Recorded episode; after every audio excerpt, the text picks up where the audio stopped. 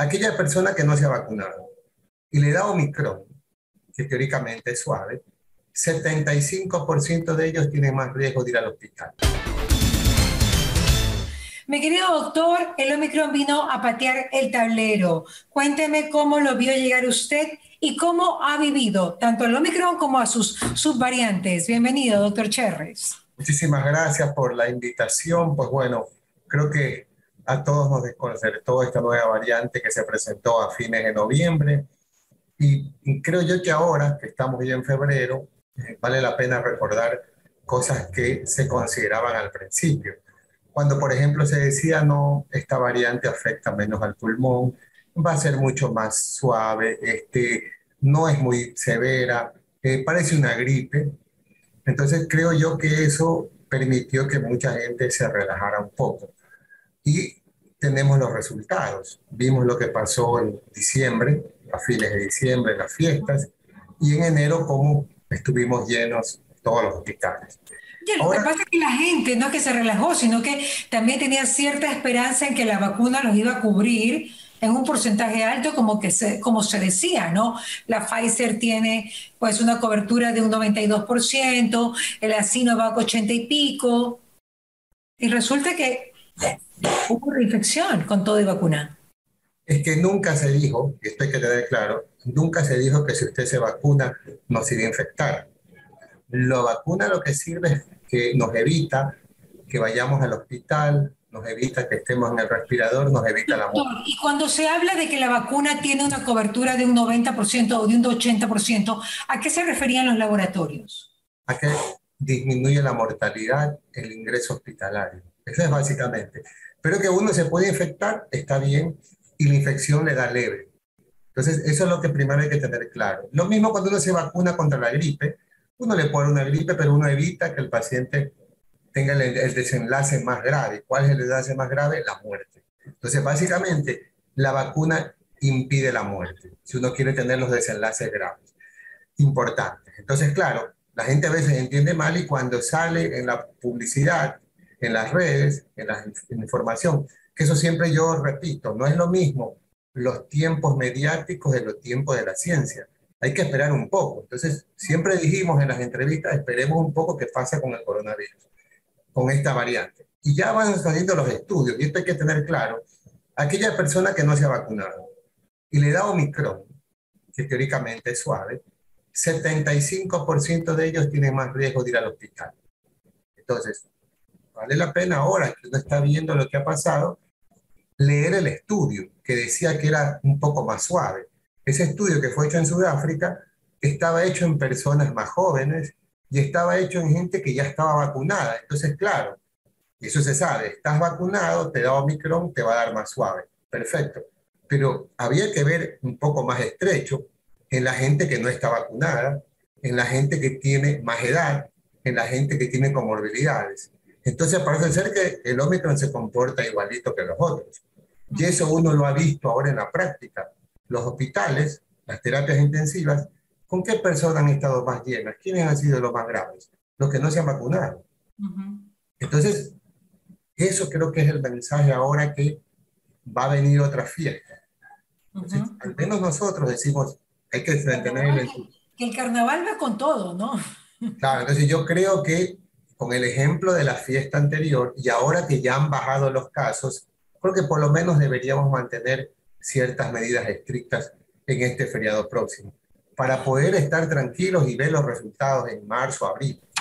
Ok, ahora, usted que es epidemiólogo, cuénteme, ¿cuándo cree que esto pues eh, ya se asiente como una epidemia y ya, no deje, ya, y ya deje de ser una pandemia? ¿Cuándo, ¿cuándo se asienta el COVID-19? Mire, la gente está cansada, la gente quiere escuchar buenas noticias, la gente quiere que le mienta. Sí, por ahí ya sale alguien y dice, no, ya esto se acabó. Miénteme, por favor, dice Luis Miguel. Claro, no se preocupen, esto es una gripe, no va a pasar nada. Eso quisiera todos escuchar. Pero cuando alguien le dice, mire, tenemos fácil mínimo un año más, tenemos hasta el 2024 para ver qué pasa, entonces la gente dice, no, yo siempre digo que la pandemia nos ha dado una facilidad. Siempre es bueno recordar, 2020 comenzó la pandemia, ¿cuándo terminaba? cuando vengan las vacunas, decíamos. Ya, ya no te preocupes, ya vienen las vacunas y se acaba todo. Llegaron las vacunas y no, no nos esperábamos que la gente no se quiera vacunar. Ahora tenemos las vacunas, eh, hay que ponérselas y no la gente no se las pone. Hay que ponerse las tres dosis. Bueno, es esta enfermedad. Hay que tener las tres dosis para poder disminuir todos los riesgos. Pero usted está diciendo 2024, ¿es en serio? ¿Tanto tiempo? O sea, así como vamos, yo creo, es verdad, a veces uno compara los otros países que se sacan la mascarilla, todo. Tenemos que ver nuestra realidad. Dinamarca se la puede sacar, pero usted cuando se infecta en Dinamarca, tienen un sistema que rastrea inmediatamente dónde usted se infectó, con quién estuvo en contacto, y rápidamente se detecta y de esa manera se evita la propagación. Perfecto. Acá no podemos darnos ese lujo. Acá no tenemos tantas terapias intensivas, se desbordan las terapias. Entonces yo creo que si uno quiere ser un poco más consciente, decir, bueno, esperemos qué pasa este año, 2022, ojalá completemos toda la vacunación y el 2023 podríamos hablar, probablemente, en mi opinión, van a llegar vacunas ya para la variante Omicron que van a ser mucho más fuertes, nos infectaremos muchas más personas, habrá más inmunidad natural, perfecto, pero en mi opinión, todo este año vamos a ser igual. Mediados del 2023, a lo mejor creo yo que estaríamos ya un poco más tranquilos. ¿Cuál es la mejor manera de manejar la vida con una epidemia? Usted que es experto en el tema. Mire, yo creo que tenemos que acostumbrarnos, podemos reunirnos, por ejemplo, la gente dice, no, vacunemos. Si usted, toda la gente que está vacunada ya tiene, perdón, en una reunión, ya estamos vacunados todos, tenemos las tres dosis, primera tranquilidad para reunirnos. Nos ponemos las mascarillas, tenemos el distanciamiento, estamos en un ambiente bien ventilado, podemos reunirnos, podemos comenzar a disfrutar. Entonces, tenemos que acostumbrarnos a vivir con eso, para no tener tanto miedo. Pero lo que hay que tener miedo es cuando la gente no se vacuna, cuando la gente no quiere usar la mascarilla, porque dice, no, yo quiero estornudar sin ningún problema. Entonces, lo mismo. Ahí viene el problema porque tenemos en esta fe, en estas fiestas que la gente no respeta nada, que le dicen el aforo en la playa es de 50% y está lleno, o en los estadios, en los eventos donde dicen que debemos reunirnos menos. Yo creo que ahí está el gran problema, porque la enfermedad sigue, cada vez se infectan más personas, pero dentro de ese grupo hay gente que tiene más riesgo más edad, con comorbilidades, el obeso. Entonces, nosotros cuando lo recibimos, nos da tristeza, gente que la actualidad no se ha vacunado, o abuelitas que sus hijos no le dejaron vacunar. Y son las personas que a veces terminan falleciendo. Y uno dice, con la vacuna, probablemente esto hubiese sido diferente. Claro. O sea, ¿usted cree que también tienen que limitarse las edades para entrar a ciertos eventos? No, yo creo que lo que hay que hacer es no relajarnos todavía, al menos en mi opinión, pero eso no es una mala opción, eso no es una mala opción. Que ciertas edades, que son edades más vulnerables, no pueden entrar a eventos masivos. Eso sería una buena opción, que fue planteada por otro médico la semana pasada y me pareció muy buena. Sí, pero viene la cuestión es que muchas veces la gente dice, estás vulnerando mi integridad, yo tengo el mismo derecho y todas esas cosas que pasan. Entonces siempre ya es responsabilidad de cada uno. Pero ahorita, pero estamos viviendo en una pandemia, eso de derechos, o sea, entonces yo lo que digo es, persona que tiene mucha... ¿no? Persona que tiene mucha comorbilidad, hipertenso, diabético, obeso. Yo digo, bueno, quieres un evento masivo, ya tú sabes lo que podría pasar, tendrás que tener extremadamente más cuidado para disfrutar ese evento. Pero si es preferible que en un momento que tenemos mucha infección, mejor no asistir. Claro, no. Bueno, usted que es epidemiólogo, doctor Cherres, cuénteme, ¿usted ha visto otro virus que se comportara de esa manera? Porque la verdad es que hay virus que suben, que bajan, que suben, que bajan, pero este no nos da tregua. O sea, mire, nosotros lo vimos, no eh, en Ecuador, pero cuando salió el SARS-CoV-1, teníamos la suerte de poder estar en los congresos y las reuniones cuando, cuando nos contaban los chinos sobre esa experiencia era increíble, uno no lo podía ver, pero ellos cuando presentaban los datos, las salas, imagínese usted, 2.000, 3.000 personas escuchándolo a ellos, uno decía, qué suerte que no nos llega a nosotros, la veíamos lejos, pero ya los que habíamos escuchado y habíamos leído sobre esto, por eso que nunca nos sorprendió un poco, porque esto ya pasó. Entonces, lamentablemente ahora está... ¿Qué pasó? ¿En dónde pasó? Eso pasó en la China con el SARS-CoV-1. ¿sí? Después pasó ¿Cuándo? ¿Qué, qué, fecha? Eso pasó en el año 2001, 2002, que fue cuando comenzó. Después, en el año 2010, estuvo en Arabia Saudita el MERS. O sea que este coronavirus ya estaba dando vueltas, pero siempre se limitó. O sea que el SARS-CoV es, digamos, del nuevo milenio. Claro, por eso es que cuando la gente... En 2020 no había este SARS-CoV-1. No claro, cuando, claro, cuando la gente dice que las vacunas son experimentales, son nuevas, se olvida que ya esto se desarrolló cuando salió el SARS-CoV-1. Ahí se estaba planteando en ese momento la vacunación, se pudo codificar al virus. Por eso la rapidez de codificarlo tan fácil. Y ahí es que cuando a veces algunos discuten que por qué las vacunas son muy rápidas, esto, esto ya llevamos 15 años, estaban los investigadores estudiando este coronavirus y la posibilidad de vacuna. Entonces, a Dios gracias, nos llega ahora y eso hay que reconocer a la ciencia es increíble la velocidad con que se hizo la vacuna y debemos agradecer. Porque, mire, ¿cuántas veces usted me ha entrevistado? Veamos dos años atrás. No, que el, es bueno la ivermectina, que el dióxido de cloro es bueno, que la hidroxicloroquina, que todo eso, que el agua de dice cuánto, las frutas, todo. Si eso hubiese sido bueno, no hubiese disminuido la mortalidad. ¿Qué es lo único que ha hecho que disminuya la mortalidad? La vacunación. Entonces, aunque alguien dude de algo, tiene que mirar hacia atrás. Entonces, lo único que nos salva es la vacunación y a Dios gracias la tenemos. Por eso que hay que insistir, ahí la gente tiene que convencerse de la vacuna. Ayer tuve una paciente que no quería hacerse el hisopado, porque había leído que el hisopado era peligroso y unas cosas así. Y uno le da tristeza porque dice, ya son dos años en donde cualquier duda que exista, ya está la información. Claro, como para que sigamos con esos, digamos que con esas dudas tontas.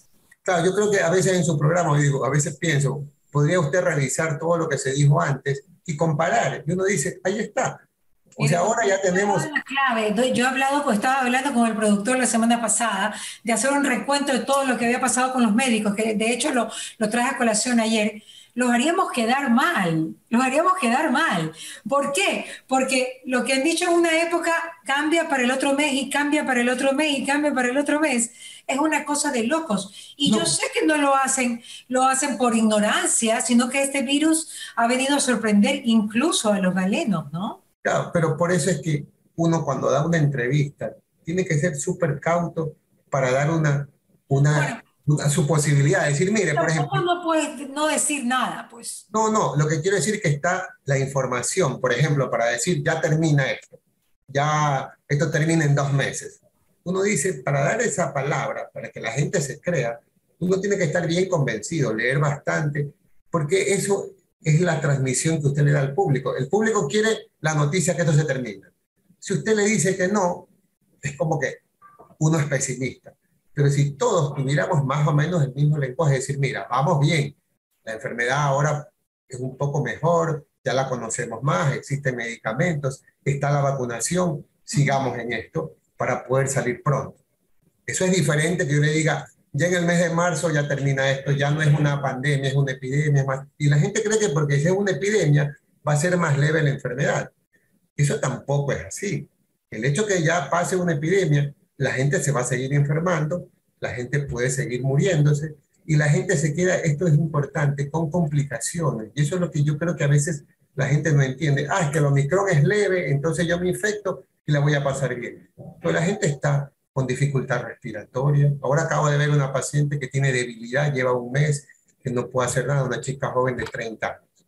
Tengo una paciente que dos años lleva y no puede percibir bien los olores.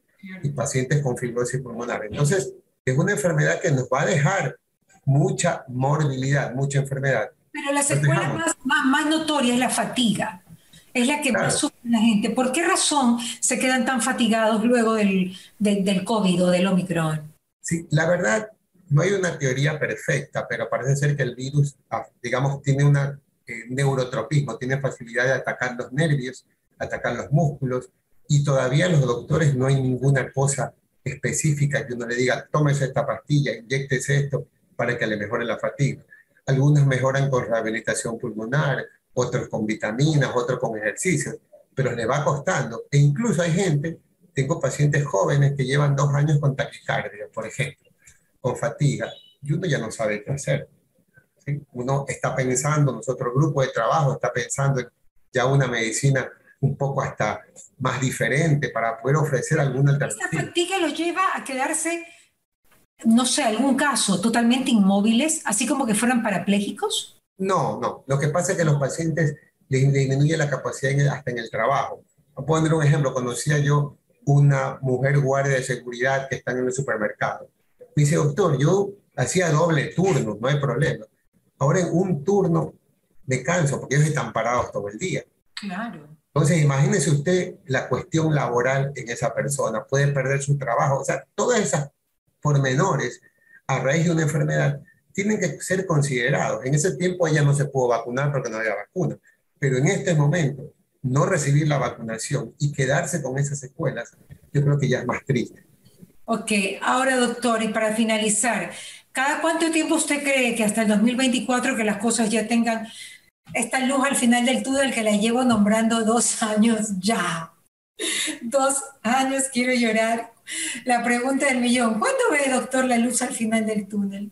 Y realmente, bueno. Yo creo que este año vamos a tener que posiblemente recibir otro refuerzo. Esa es mi opinión. O sea, 2022, otro refuerzo. Para el cuarto, la cuarta vacuna. La cuarta, vacuna que la gente se asombre y se asusta. Es decir, así es la enfermedad. No podemos comparar con ninguna otra enfermedad. Es que la gripe era una vez al año. Esa es la gripe. es una enfermedad nueva. Hasta ahora, ¿qué está demostrado? Uno se pone las tres dosis, disminuye todos los riesgos, incluso con el Omicron. Ya está, está demostrado me toca el cuarto refuerzo. Hay un estudio recién, recién salido en Israel que dice, ¿sabe qué? Que con el cuarto refuerzo como que no cambia mucho la idea. Así ya uno, uno lo lee y dice, bueno, es en trabajadores de salud, pero tiene que leer bien las minucias, bueno, mejoraron una cosita esto, disminuyó esto, pero en el contexto general parecería que no ayuda mucho. Pero como es un estudio pequeño, vamos a ver qué pasa. Pero en mi opinión, en los seis u ocho meses este tendremos que poner otro refuerzo.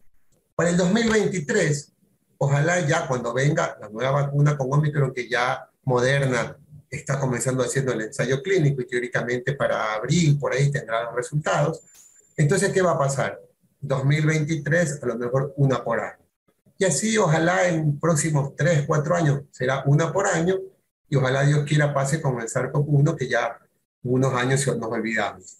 Yo creo que nos ha enseñado mucho esta pandemia sobre la lectura crítica, sobre la empatía entre las personas, sobre evaluar la ciencia. ¿sí? Mucha gente cree que leer un estudio científico es rápido, hacer un ensayo clínico es de uno o dos meses. Entonces creo que eso ha sido importante. Y en la educación de las personas, ahora todo el mundo sabe lo que es la saturación de oxígeno, todo el mundo sabe lo que es una rehabilitación pulmonar, todo sabe más o menos lo que es un respirador. Entonces creo que eso también ha ayudado un poco a que la gente esté más consciente de lo que pasa.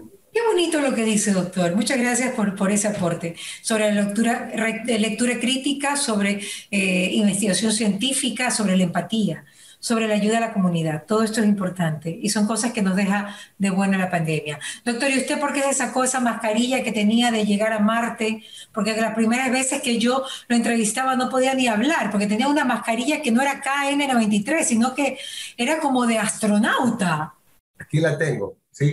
Me he sacado por unos minutos porque en los estudios científicos habla, cierto, ya ha cambiado un poco, porque tengo puestas las tres vacunas y porque le, le pedí permiso a mi esposa y me dijo, máximo tienes tú 10 minutos para estar sin mascarilla. Entonces, ya mismo que pasan los 10, me la tengo que volver a poner. ¿Pero qué dicen los estudios clínicos en relación a la mascarilla? ¿Usted me lo iba a decir? No, siempre tenemos que usar la KN95, que es la mejor, con la que siempre estamos más protegidos. Entonces, creo que... Y usted que es mandarina, que hace lo que su esposa dice, usted está en su consultorio, ¿no? En mi consultorio. Iba a ir a la casa, que es donde iba a estar más tranquilo, pero no pude eh, entonces atendí aquí y mi esposa es médica también y ella es la que se encarga de leer todo sobre las mascarillas y transmisión. Yo esa parte se le he dejado a ella, entonces ella me está que me, me recuerda, porque no se alcanza uno a leer, es muchísimo. Entonces ella en lo que es transmisión, mascarillas, ella es la que se encarga. Claro, pero ya en la casa ya me imagino que sacan las mascarillas, que sacan todo, pues, ¿no? Claro, pero paso primero por un proceso de, desinfección. Sí. Como ya pasaron los 10 minutos, me toca ponerme ya.